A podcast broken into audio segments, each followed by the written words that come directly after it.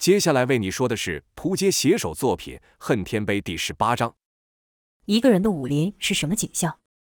横千秋战万世浮屠，鬼虎斗兔人，高手激战总是让人看得瞠目结舌。但和此时独孤寺一人勇战众门派高手又是完全不同。就看残肢断臂散落满地，地面上出现一道道人味血河。独孤寺的对手骂得起劲，喊得猖狂，吼得惊天动地，可唯独没有独孤寺的声音。独孤寺只是重复着一个动作：消消消消，消去任何越过他所立下生死线的东西，不管那东西是人是物还是兵器。独孤寺只是全神贯注地挥动手中宝剑，几个眨眼的功夫，独孤寺画下生死线已经看不到了，因为上面全是越界者的尸体。这一惨状使那些场中内力高深、清心寡欲、莫受到额娘蛊惑的高手也看不下去了。一掌门喊道：“独孤寺，你下手太狠了吧？他们是无辜的。”你却下此狠手，独孤寺没回话，他还在削。衣背上背着大剑的独行人说道：“看来他已经杀红了眼，要是不出手制止，只怕这些人全部都会死他剑下。”一人问道：“你是谁？”那独行侠道：“没有门，没有派，名不见经传的小人物一个。”那人不信，又道：“没门没派者会收到英雄帖。”独行侠道：“这也不是什么秘密的事，天下第一武道会嘛，街头巷尾早传开了。”就是安溪镇酒楼的小二也在说这事，有什么奇怪了？那人心想，说的也是，又打量了一下那独行侠，就是一寻常武者打扮，看不出有何特别之处，除了他背上那把几乎和他人一样高的大剑外。但这里是英雄会，使重兵器的人多了去了，更别说众人才刚看过吴刚使的那怪武器。那人打发性地问了一句：“那你总有名字吗？”独行侠简单的回道：“楚翘。”那人根本也没有听进去。楚翘才刚要开口说话，那人就把头转了过去。不过楚翘似乎也习惯被人忽略了，不但因那人的无礼而发火，反而露出一副早知道会这样的表情。那边独孤寺的死亡线上尸体愈来愈多，有门派掌门大喝道：“你居然敢杀我师兄！师妹，师妹啊！别去，你不是他对手。你敢杀我儿子，我跟你拼了！”尽管明眼人都知道那些人是受到额娘蛊惑，对独孤寺动手的。但人终究是死在独孤寺手上，他们不会责怪自己所爱之人定性不够，他们只能把错加在独孤寺身上。面对四面八方的责难，独孤寺一言不发，持续地在他所画的生死线上削。哎呀，你看你人缘多差，我来帮你们一把吧。说话的是额娘，前面那句是对独孤寺说的，后面那句则是和其他对独孤寺出手或犹豫要不要出手的人说的。额娘说完这话后，突然化作一道金光，朝独孤寺急冲而来。锵的一声爆响，是无定飞环和宝剑猛击所发。一击后，就看额娘一化为四，四个额娘手持无定飞环朝独孤寺砸去。独孤寺将身子一矮，宝剑上挑，紧接着就是轰轰轰的剑鸣声响发出，霸道的剑气冲天而起，直接把额娘的残像和旁边一众高手给震飞了去。额娘在半空中滴溜溜的旋转跳跃，那是额娘的卸力之法，像脚踏祥云般翩翩起舞，舞的是这么的美，那么的好看。刚把额娘等人打退的独孤寺突然感到一道劲风来袭，独孤寺赶忙回剑招架，锵的一声爆响，独孤寺居然被这一招给震出了他所画的生死线外。独孤寺定眼看出手之人，是一脸疑惑，因为面前之人手持一把像是没有开封的大剑，而且这把大剑的分量居然惊人的沉重，沉重到能把独孤寺给震退。而这出手偷袭之人，赫然是刚才自称的无名之辈楚翘。楚翘一招击退独孤寺后，并没有退。就看他大喊一声“看招”，跟着又是一剑朝独孤寺挥去。独孤寺以剑化圆，想先化去对方剑力，可又一次让他意外了。楚翘的剑力完全没有被独孤寺给引开，独孤寺赶忙以双手持剑削打对方剑身，这一下才把重剑给打偏。楚翘又一大喊：“再来！”独孤寺哪里会怕，双手持剑迎战强敌，双剑交集，朝四周喷出锐利的剑气，这一下把独孤寺又震退了一步。楚翘喊道：“第三招接好了！”就看楚翘小跳而起，重剑由上而下劈来，是最平凡的力劈华山。但在楚翘的重剑使来，那威力绝不一般。周围的兵器甚至也随着楚翘这一击漂浮于空中，而后又快速落下。独孤寺一直都眼观四面，耳听八方，要提防着额娘的偷袭，不敢全力应敌。但眼前这一招逼得他不得使出全力。就看独孤四将剑稍稍往内一缩后，迅速出击。那气势好似神龙出洞，是剑招降龙。只听“轰”的一声炸响，本来还受楚翘剑力影响的兵器全数转向，朝楚翘飞去。锵锵锵锵！事先那些飞向楚翘的兵器被重剑给弹开的声音，跟着就是一道人影被轰飞，是楚翘。另有一道金光朝独孤四飞去，不用说，那道金光自然是额娘的无定飞环所发，这也给了楚翘一个喘息的机会。楚翘看着握剑那手，是经脉暴突，甚至多数变成了紫色，那是因用力过度所导致。楚翘喃喃道：“人的名，树的影，独孤四确实真是厉害。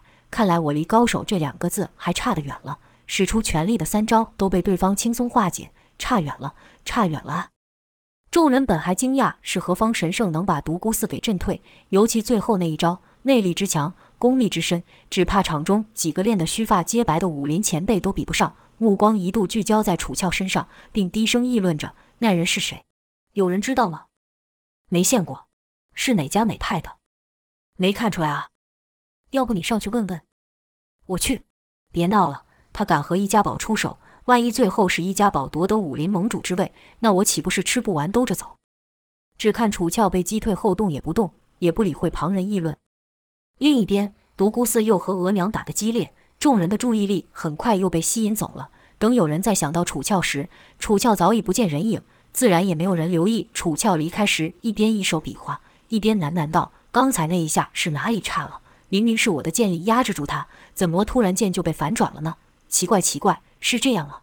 难道由下而上出剑更具爆发力？不对呀，明明是我这样挥比较轻松，难道这就是所谓的逆流而上？应该是吧？哎呀，不管怎样，还是输了呀！无名之辈楚翘下山了，就像他上山一样无名。可他怎么也没想到，因为他的出手，居然将独孤四和额娘僵持的战斗画上了句点。前文说到，额娘趁着楚翘和独孤四交手后。前力未复，后力上击的空档偷袭，独孤四只能勉力使出挑龙化解额娘的攻击。可交手以来一直以繁复招式出手的额娘，这次居然也来个以力相拼，是双手持着无定飞环朝独孤四狠狠砸来。挑龙被弹了开，独孤四赶忙后退，仓促之间还不忘使出剑招惊蛰来试图阻止额娘的进攻。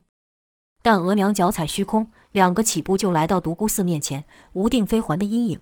在日光照射下，将独孤四完全罩住。这时，独孤四才发现，原来额娘之前这么多的花招，拉这么多人来陪葬，都只是为了这一次出手。额娘的内劲和之前交手还要增加好几个程度，一切都只是要使独孤四判断错误。楚翘是额娘计算之外的出现，但这样的好机会，额娘怎会放过？就听额娘喊道：“给老娘去死了！”这一声宛如夜叉女鬼的尖锐叫嚣，哪有之前的半点温柔？额娘的脸也狰狞到让人难以直视，还有那本来如白玉豆腐般的纤纤细手，此刻也变得粗大异常。独孤四被逼得只能仓促出手，是招不成招，就看独孤四脚踏七星，剑会天书，力挡额娘致命一击。枪的一声爆响，独孤四与额娘硬拼过后，居然立于原地。就看额娘的飞轮砍进了独孤四的前胸，独孤四的剑居然弯曲倒插进额娘的背。额娘不甘心地想：该死！没有想到莫大夫和绝世武圣功力这么强横，只是在战圈外受到波及而已，就受了内伤。不然刚才这一招便足以把这家伙劈成两半。而后就听额娘大喊道：“你们还愣在那边做什么？赶快来把这家伙给碎尸万段啊！”但此刻的额娘的容颜和之前的美貌已经沾不上边了，蛊惑之力大减，好些人渐渐恢复神智，但那些功力浅的依旧受到控制。看到额娘受伤，还是立刻喊道：“杀了这个贼人！杀了他！”其中还会有一直隐藏实力的高手想捡这便宜，断了易家宝的一臂。对这些人而言，最好易家宝和弦月宫斗个两败俱伤，这样他们才有望尝一尝当武林盟主是什么滋味。但他们似乎忘了，独孤四是易家宝的门主外，同时是引剑门的掌门。现众人想趁机偷袭，门下弟子自然不会眼睁睁地看着独孤四受辱，也纷纷拔剑加入战局。但这些弟子哪里是那些刻意隐藏实力之人的对手？没有几回合就死伤过半。这时就听一人喊道：“藏剑大阵，是独孤四。不知如何，他摆脱了额娘。”喊声一出，门下弟子纷纷站位。市里三层、外三层的剑阵，一高手不知厉害，闯阵杀入。可他的剑还没刺到引剑门的人，就被不知哪来的三剑捅了，尸体倒在剑阵之外。受蛊惑的人继续朝剑阵杀去。但顷刻间也成了阵下亡魂。独孤四持剑立于剑阵之中，尽管受伤极重，但那气势依旧把那些想浑水摸鱼的人给镇住了。再看额娘，正在十二位的扶持下喝着从弦月宫神木取来的神树叶，但依旧面无血色。十二位本也认为独孤寺受伤是立功的大好时机，但看到那些闯阵人的下场后，就不敢动作了。这一战论单打独斗，额娘实力不如独孤寺，但靠着那预料之外的楚窍，得到了伤了独孤寺的机会，但依旧杀不死他。额娘知道弦月宫中除了公主无缺和那个人外，没有人能收拾得了独孤寺这一家宝的顶梁柱。说到无缺，当独孤寺和额娘战得不可开交之时，无缺这边没有闲着。所谓仇人见面，分外眼红。无缺是天下信义男子如仇，自是一上来就下杀手，但又不能杀死易香龙，因为还得从易香龙口中问出当年冒死顶替他骗了无缺这么多年的王延凤下落。但易香龙不知道为什么无缺为什么一现他就眼红，加上无缺一出场就丢出三颗高手的人头，那实力肯定不弱。易香龙自然是先躲再说。易香龙打不打得过无缺不说，但就他那一身六道无相神功。虽然速度没有鬼虎这么快，但鬼虎是边打边逃，易香龙是一心要逃，那也够用了。之所以易香龙和吴缺的战斗没有像独孤四和额娘、兔人与鬼虎等人之战般引人注意，就是因为易香龙一直逃跑。他本想着带鬼虎等人解决对方后，一起收拾了眼前这小美人，可没想到他的人一个个都处于劣势，别说来帮他了，自己能保住命就算不错了。想到他刚上场时杀了青莲居士和十全老人的风光都被弦月宫给抢走了，易香龙心里暗骂：真是一群废物，还不是得靠本爷出手。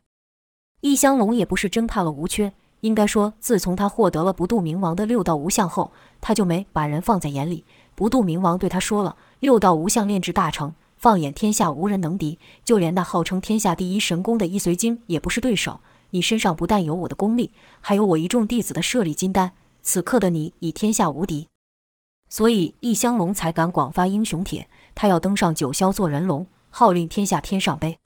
眼看吴缺是愈逼愈紧，那把圆月弯刀不止一次差点砍到易香龙。更可怕的是，易香龙看那刀劈在岩石上，居然没发半点声响就顺了过去。那石头看似无损，其实已经如豆腐般被切成两半。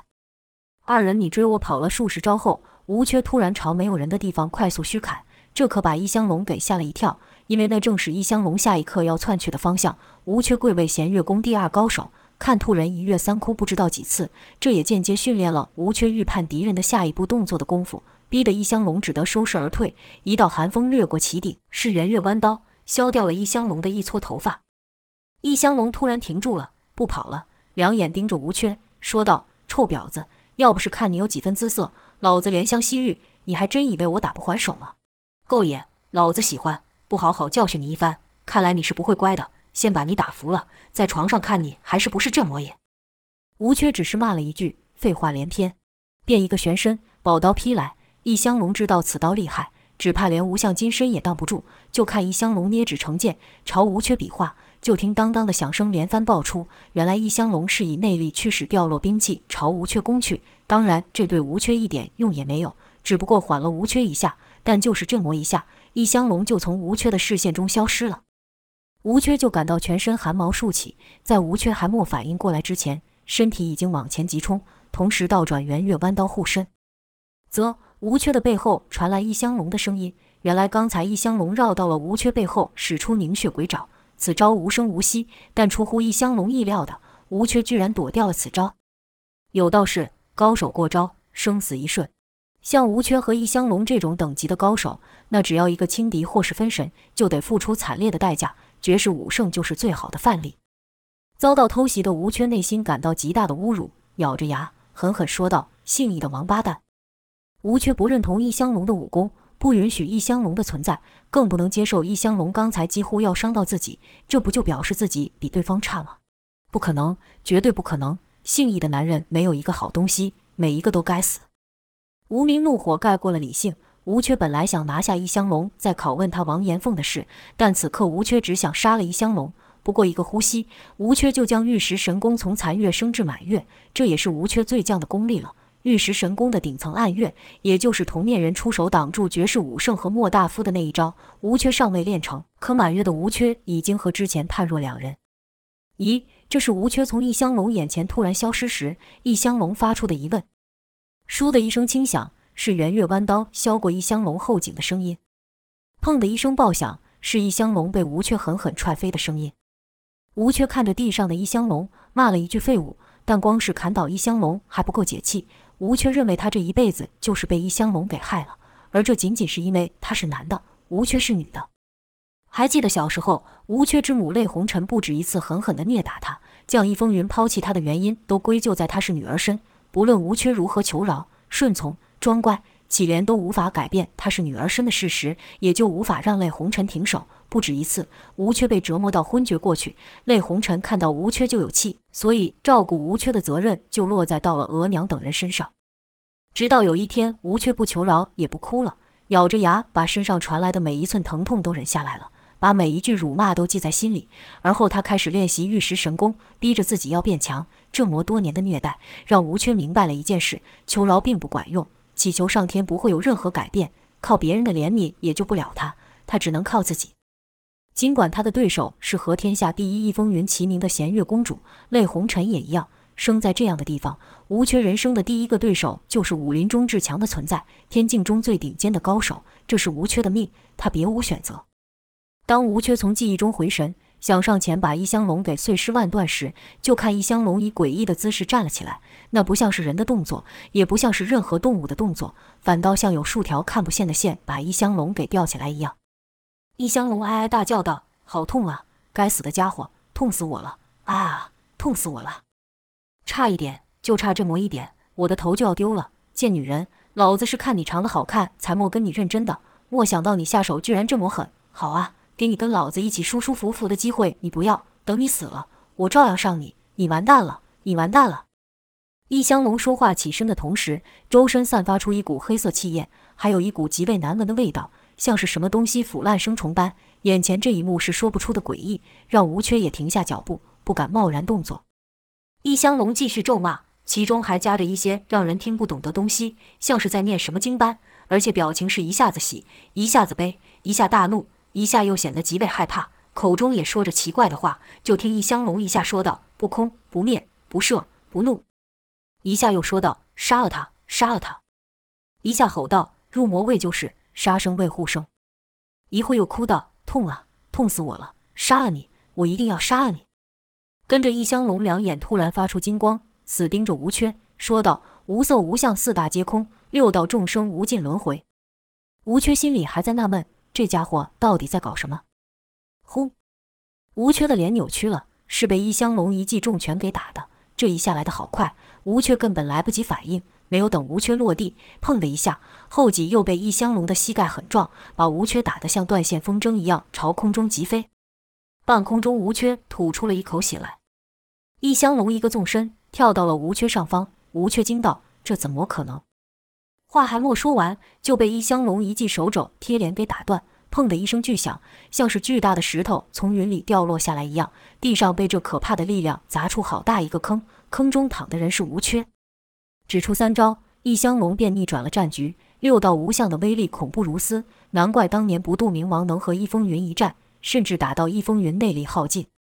天下英雄在看到易香龙出手后，都惊讶得说不出话来，甚至没人敢在心里叫好，因为他们只感到一股难以言喻的恐惧，是死亡。此时的易香龙好像从地狱来的阎王。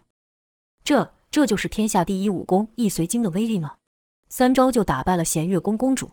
打败了那个杀死莫大夫和绝世武圣的弦月宫公主。当众人都以为易香龙所使的武功是易随经时，独孤四知道事实并非如此。独孤四的旧伤又痛了起来，让他忍不住伸手去捂。这一捂，才发现那结痂多年的伤口居然又流出血来，仿佛是不久前才受的伤一样。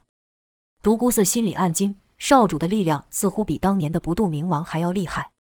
独孤四不知道的是，此刻的易香龙已经达到了六道无相的巅峰之境，六道天魔。此时的易香龙看起来巨大无比，他缓步走到他所制造的大坑边缘，看着倒在地上的吴缺，易香龙居然念起了佛号。就听他说道：“杀生为护生，斩业非斩人，此事已着，红莲灭火。”每说一句，易香龙就朝吴缺日靠近。吴缺不可置信地看着易香龙，这个应该已经死掉的人，怎么又活了起来？而且功力大增，已经很久没出现的感觉从吴缺心里冒起，是恐惧，是对易香龙的恐惧。但高傲的吴缺不想求饶，吴缺怎么可以向这个男人，这个害他生下来就被厌恶的男人求饶？吴缺想动，但身体好像不是他的一样，已经完全没有了感觉。吴缺喃喃道：“不可能，不可能啊！我已练到满月之境，就算是天境高手，也没有人是我对手。你，你应该已经死了。你，你不是人，你是鬼。”易香龙此时已经走到了吴缺身旁，此时吴缺身上的衣服好大一部分都被打碎了，身上布料比额娘只少不多。看着吴缺那充满年轻气息的肉体，看着吴缺那凹凸有致的发育，易香龙动手了。嘶的一声响。易香龙将吴缺全身衣服尽褪，吴缺害怕地说道：“你要干嘛？你要干什么？”尽管吴缺不是处子了，尽管吴缺也逼着王延凤和他做过无数次交合，但这次的感觉完全不同。之前都是吴缺强迫王延凤，这次吴缺是被强迫的那一方。易香龙不顾吴缺的求饶，粗鲁地脱下了裤子，嘴上依旧念着那些没有人听得懂的符号，而后他当着天下英雄的面前侵犯了吴缺。就听吴缺发出一声惨叫：“啊，不要，不要啊！住手，停下来！”随着易香龙的动作，吴缺的惨叫换成了求饶：“救我，救我！你们谁救救我？谁来阻止他？救我！”吴缺愈是哭喊求救、挣扎，易香龙愈是兴奋，他的脸也不再是一本正经了，口中的佛号也不念了。易香龙开始狂笑了，狰狞的狂笑了，说道：“爽，婊子就该这样！我就说我一定会操死你！”现在怎么样啊？舒服吧？爽吧？是不是爽到哭了啊？哈哈哈哈！突然间，骤变又起，易香龙像是中了什么魔一样，从吴缺身上跳了起来。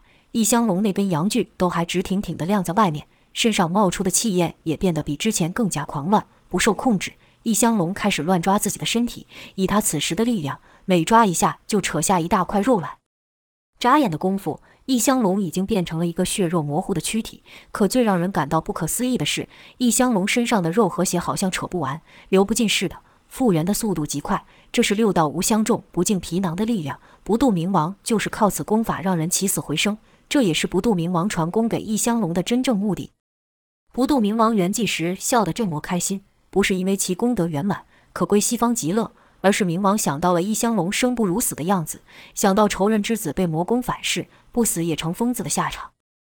前文说过，六道无相威力巨大，炼至顶峰确实可能不下于易随经，但前提是修炼者能以无上的佛法为基础，才能免遭此功反噬。就连一代高僧冥王自己也无法做到，所以他才会变成有时是救苦救难活的菩萨，晚上变成杀人如女的大恶人。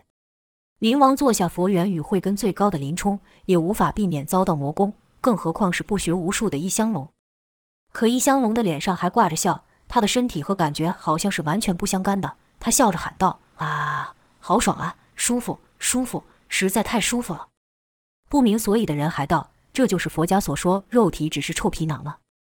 可在易香龙硬生生扯下那硬挺的阳具时，终于有人忍不住呕了出来。连续看到两个让人作呕的事，心理和生理已经到了临界点。哦哦哦哦哦！紧接着是更多人都吐了出来。吴缺自然不知道易香龙发生什么事，吴缺只知道这是他复仇的机会，复仇就是吴缺生存下来的最大动力。咬碎了牙槽，吴缺强迫自己动起来，杀了他，一定要杀了他！还有在场的所有人。他们都看到我的丑样，他们都该死！我要杀光你们！砰的一下，吴缺感觉有一股力量从丹田迸发而出。突然间，吴缺感觉不到疼痛，取而代之的是一股深不见底的力量生出，从手到脚到每个毛发。此时，吴缺的视野也变得不一样了。这是什么？吴缺疑惑，因为周遭的一切好像都变慢了下来。吴却不知道的是，就在刚才，他突破了玉石神功的一大障碍，初窥到玉石神功最高境界——暗月之境的奥妙。